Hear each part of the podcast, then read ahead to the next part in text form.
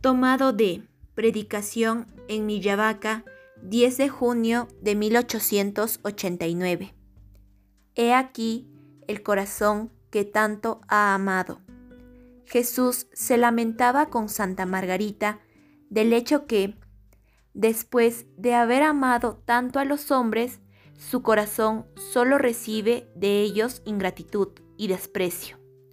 Nosotros tenemos que contarnos entre el número de los ingratos porque aún no seamos pecadores públicos. Hemos faltado en no entregar totalmente nuestro corazón a Jesús. Nuestro corazón tiene como dos inclinaciones. Una lo lleva hacia lo alto y la otra hacia lo bajo. Son las mismas inclinaciones que el apóstol San Pablo reconocía en sí mismo. Pues bien, ofrezcamos todo nuestro corazón eternamente a Jesús.